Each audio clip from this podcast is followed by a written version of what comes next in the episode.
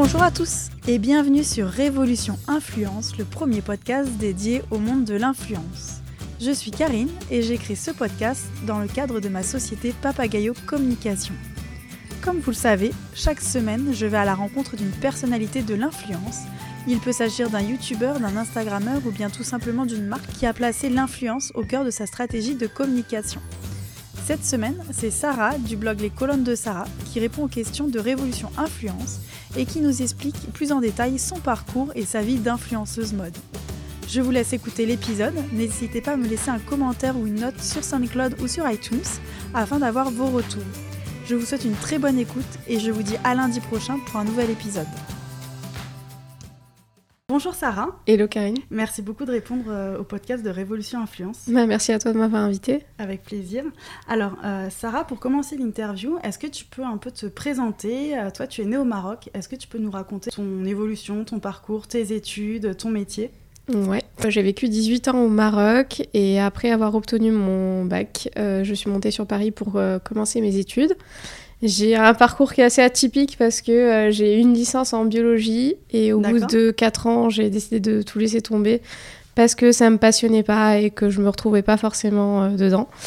Et euh, donc j'ai pas mal travaillé dans la mode, en vente, etc. Et j'ai commencé à faire des études de commerce qui ont duré 5 ans. Donc entre-temps, j'ai déménagé de Bordeaux à Toulouse et de Toulouse à Paris. Donc maintenant, ça va faire 6 ans que je suis à Paris. Euh, trois ans du coup que je suis focalisée sur le digital. Du coup, j'ai mhm. un master en marketing digital.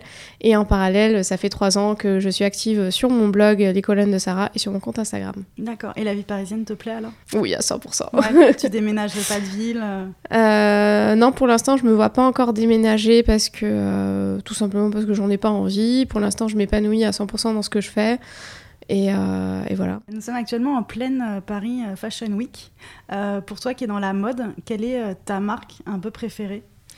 Je dirais que la marque luxe haut de gamme qui m'inspirerait le plus, ça serait Saint-Laurent pour le côté très rock mais à la fois chic représente la femme assez forte, euh, l'image est forte aussi, et des tenues qui restent quand même assez intemporelles et qu'on se s'identifie, on s'identifie facilement à cette marque. Je dirais Chloé en seconde position mhm. parce que je suis une fan de cette marque et de la maroquinerie, mais aussi pour euh, l'univers très bohème, euh, très féminin et léger, et tout en subtilité, très français aussi je trouve.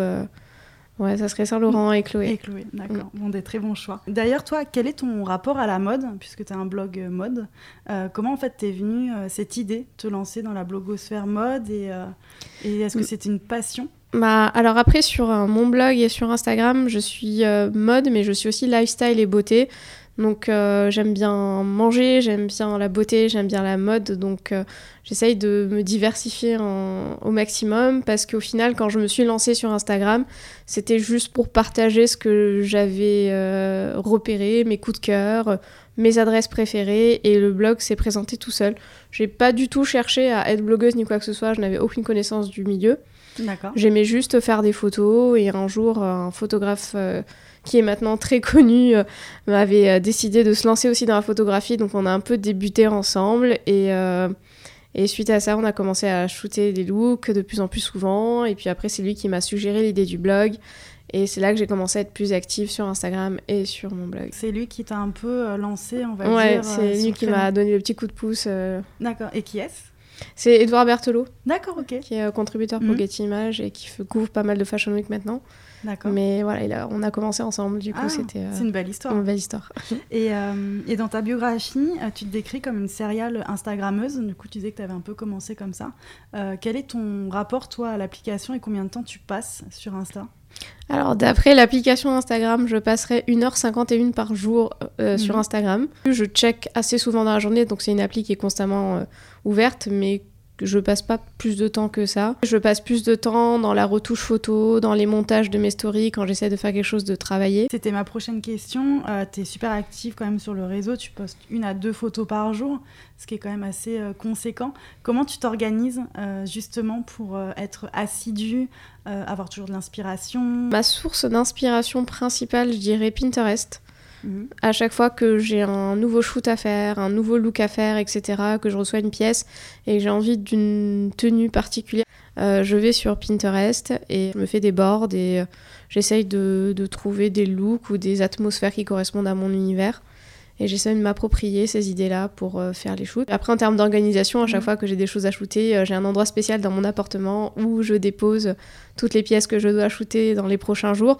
Donc comme ça, je les vois, elles sont visibles, je ne les oublie pas et, et, euh, sais que tu dois et je sais que je dois les shooter et c'est comme ça que je, je m'organise et et voilà, puis après, il y a le planning éditorial qui se fait euh, de lui-même, en fait. Euh. Mais comment tu t'organises dans la semaine? Est-ce que tu te dis, par exemple, le lundi, c'est consacré au shooting le mardi, Non, parce qu'au final, euh, je sors souvent de chez moi, je vois souvent, souvent des gens. Donc la création de contenu me demande pas beaucoup d'avance. les choses que je reçois, je les utilise au jour le jour, donc je les ai sur moi. Donc une photo, c'est très rapide à prendre. Mmh. mes amis m'aident, j'ai des amis influenceuses aussi qui m'aident pour ça. Donc j'ai pas cette pression. Euh, je sais que je vais porter les vêtements et que je vais être amenée à faire des photos euh, à un moment donné dans la journée.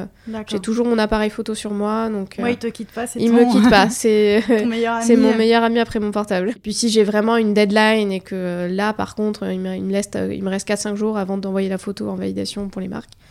Euh, là, je peux euh, m'organiser en, fonction et peut-être euh, ouais, contacter une amie pour m'aider ou un truc comme ça. D'accord. Toi, avec quelle marque tu aimes collaborer et ou quelle marque en fait se distingue selon toi dans l'univers de l'influence? J'aime beaucoup en fait travailler avec Another Stories par exemple mmh. ou Balzac qui sont deux marques que j'aime beaucoup et, que, et avec qui je travaille depuis bientôt un an et demi, deux ans. Et je trouve que leurs pièces sont assez originales assez travaillées, mais à la fois intemporelles, avec un esprit qui leur est propre. Donc euh, autant Balzac, c'est assez euh, parisien, euh, très chic. Il y a toujours un petit détail, il y a un travail sur chaque vêtement. On sent qu'il y a vraiment une vraie créa derrière. Et un Other Story, c'est plus minimaliste, épuré. Ils font des magnifiques blazers, des, mm. très belles pièces intemporelles et même des fois avec un petit détail aussi, plus structurel, plus dans la qualité du vêtement, plus dans la coupe, mm. fait que ça va être propre à un Other Stories. Euh, après, euh, après, en marque, euh, je suis assez classique. J'aime tout, tout, ce qui est Zara, H&M. Ouais, Ça me pose pas de problème. Et des fois, de temps en temps, j'aime craquer sur des belles pièces, une belle, paire de bottes. Par exemple, chez Jonac, je sais que leurs bottes, elles sont magnifiques, hyper confortables et tout. J'en ai porté cet hiver. Voilà. D'accord. et, et, tout à l'heure, on parlait un petit peu des photos et comment tu t'organisais. Quels sont pour toi les lieux où t'aimes faire tes photos euh, Est-ce que tu as un lieu dans Paris euh, bah, En général, mes moments photos sont assez spontanés. Comme je te disais, dans la journée, euh, je suis amenée à voir quelqu'un, on va aller prendre un café. Et on va, c'est selon le feeling, si je vois un joli endroit, une jolie terrasse. T'as bien vu sur mon compte Instagram, j'aime bien tout ce qui est café, mm. terrasse parisienne, c'est un peu mon univers. Donc c'est assez facile à Paris de faire du contenu parce que tout se prête au contenu en général. Et euh, après, mon endroit fétiche, ça serait euh, pas à côté des colonnes de Buren. D'accord. Euh, il y a des arcades, des colonnes, etc. et c'est un endroit qui est... Ouais, voilà. Mais entre les jardins et entre les colonnes de Buren, tu as des allées en marbre mhm. qui sont parfaites. Et vu que c'est très lumineux, très blanc, ça attire la lumière. Donc même quand il pleut, c'est des endroits qui sont abrités, mais plein de lumière et qui peuvent donner de très jolies photos.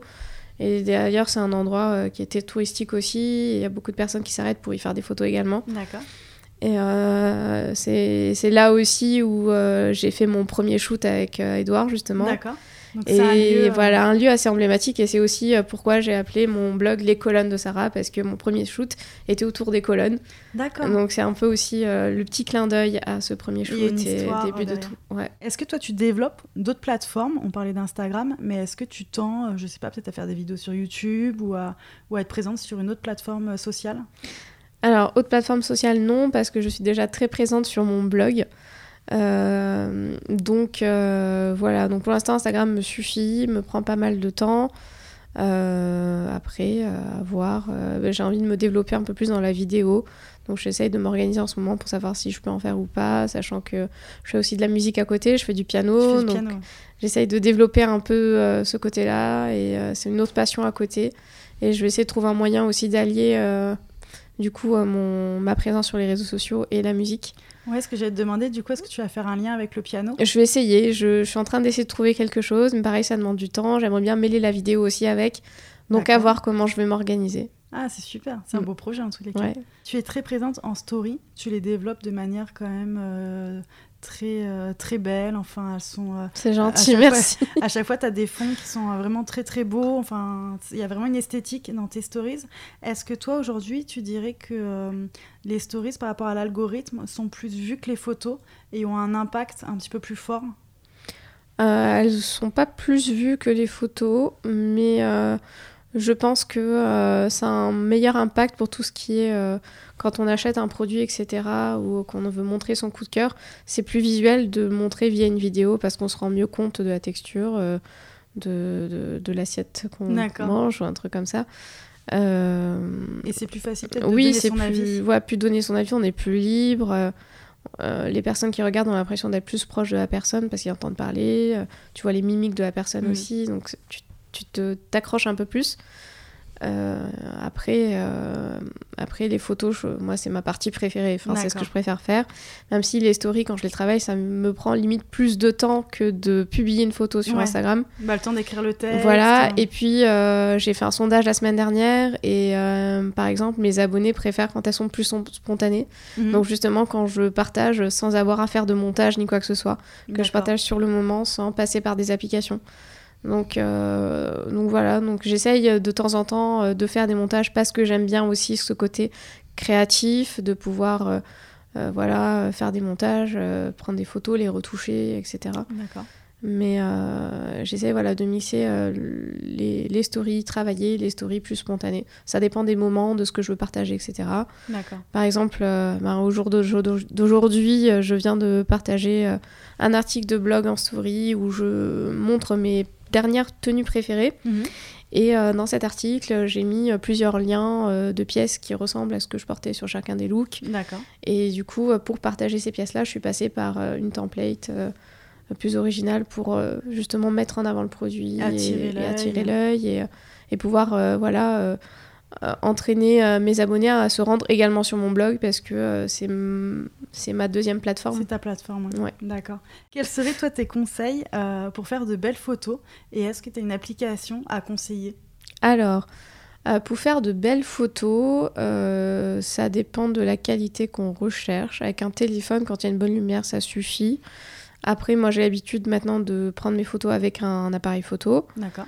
Euh, Tu utilises quel type d'appareil photo si Alors, euh, j'utilisais avant, un- avant, c'était il y a trois semaines, mais j'ai utilisé pendant un an et demi le Sony A6000, qui est un appareil photo compact euh, de Sony qui est très pratique, qui prend pas de place, qui est léger, avec un objectif qui était le 50 mm. D'accord. Et, et il faisait très bien son job, très bel appareil photo, efficace, pratique à emporter. et en termes de rapport qualité-prix, c'est le meilleur sur le marché. Et, euh, et depuis, peu, je, depuis peu, je suis passée sur Canon et là, j'ai fait un plus bel investissement et j'ai appris un 6D Mark II qui est euh, quand même plus professionnel où euh, voilà, c'est un appareil qui est plus volumineux, plus Mm. lourd, qui a son coût.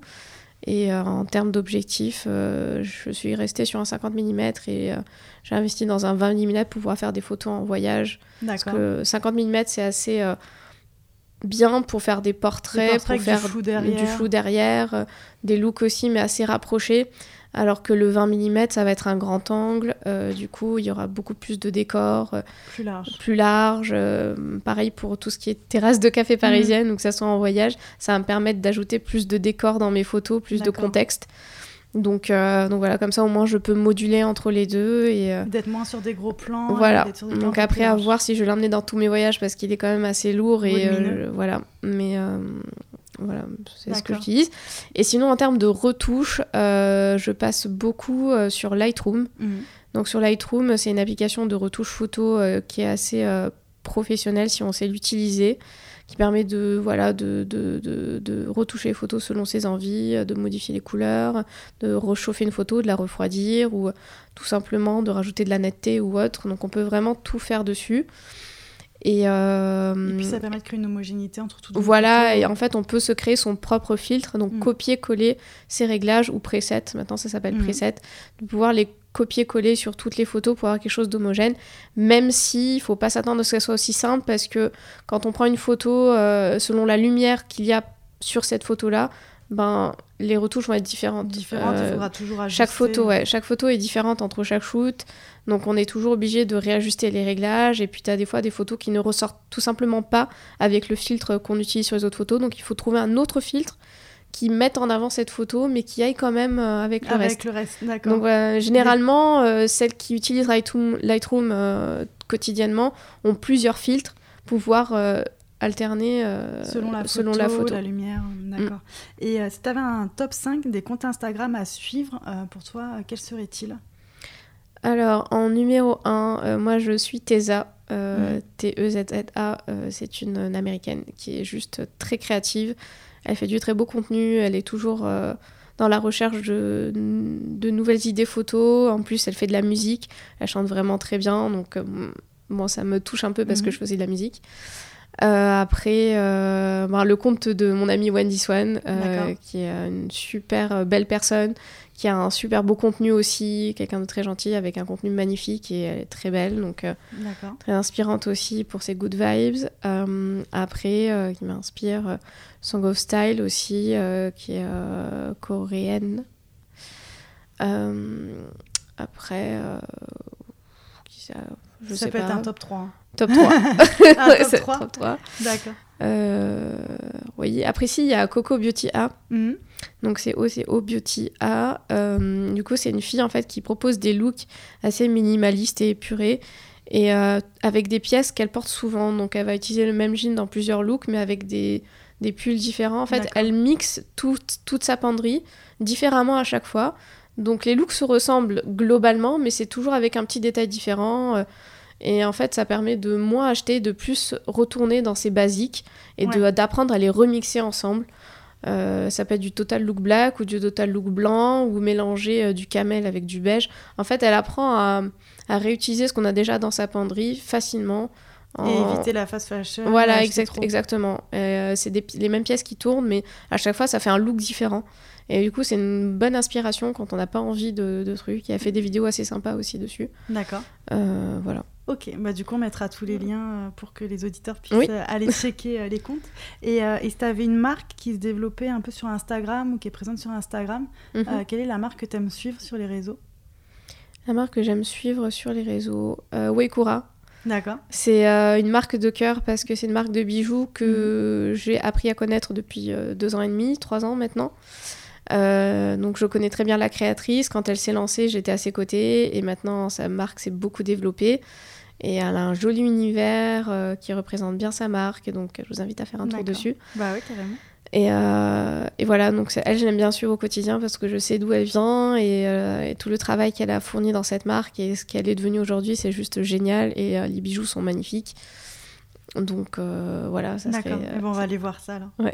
et, et aujourd'hui, enfin, et ma question, enfin la question que je pose plutôt dans tous mes épisodes, comment vois-tu toi l'avenir de l'influence et ton métier un peu d'influenceuse?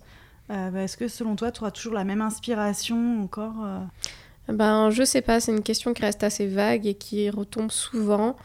Après, euh, pour l'instant, c'est pas mon métier principal, donc euh, je me projette pas encore professionnellement dedans à 100%.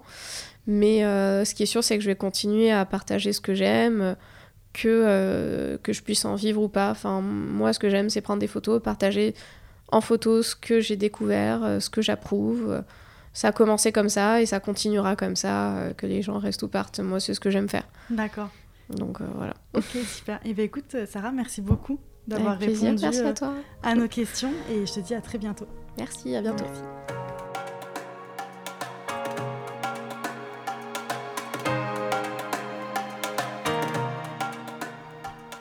Et voilà, l'interview avec Sarah est terminée. N'oubliez pas de me laisser votre avis sur le podcast.